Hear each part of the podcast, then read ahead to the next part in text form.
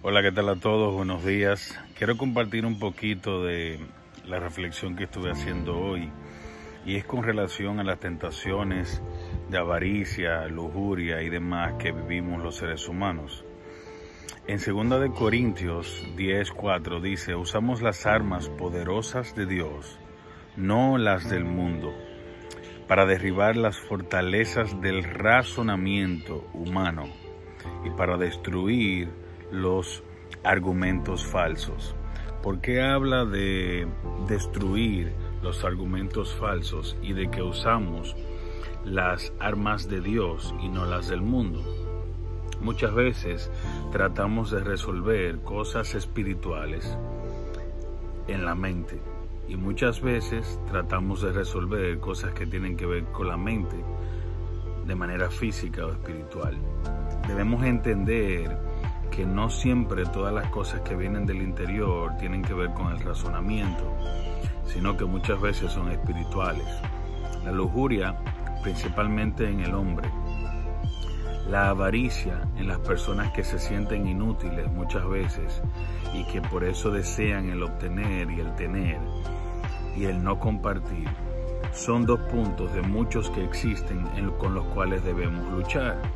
Ahora tú te preguntarás, ¿cómo lucho con estas cosas? ¿Qué hago para poder salir adelante cuando tengo este tipo de sentimientos o de deseo interior? Pablo habla de la renovación de la mente. ¿Por qué la renovación de la mente? Porque es en nuestra mente, en nuestro subconsciente, en nuestra mente, en el lóbulo frontal, donde nosotros procesamos, tenemos, almacenamos todas las cosas que hemos vivido.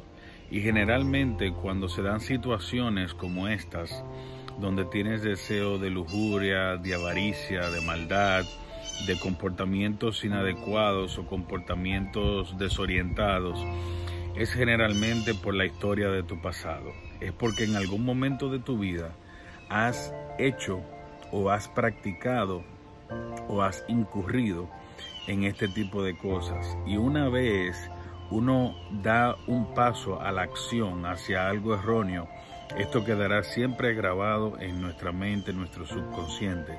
Por eso el cambio espiritual debe comenzar por la renovación de la mente. Cuando nosotros encontramos cómo renovar nuestro espíritu, cuando nosotros encontramos y entendemos que debemos cambiar como seres humanos, cuando nosotros conocemos a Dios y entregamos nuestro espíritu a la dirección de Dios, entonces el segundo paso es renovar nuestra mente. De esto habla Salomón, de esto habla Pablo y se repite en un sinnúmero de ocasiones en la Biblia, que es nuestro manual y nuestro guía, nuestro libro instructor. Entonces, debemos tener muy pendiente que cuando tengamos este tipo de pensamientos, no debemos esperar a tenerlos. Cuando sientas que tienes cosas como estas dentro de ti que resolver, Trata de trabajar en ellas desde antes de sentirlo. ¿Cómo haces esto? Tratando de introducir en tu mente cosas nuevas y tratando de no practicar en ningún momento las cosas que ya sientes o que ya has sentido. Cuando sientas que no puedes controlar esos deseos, pelea, pelea dentro de ti y trata de ganar la batalla.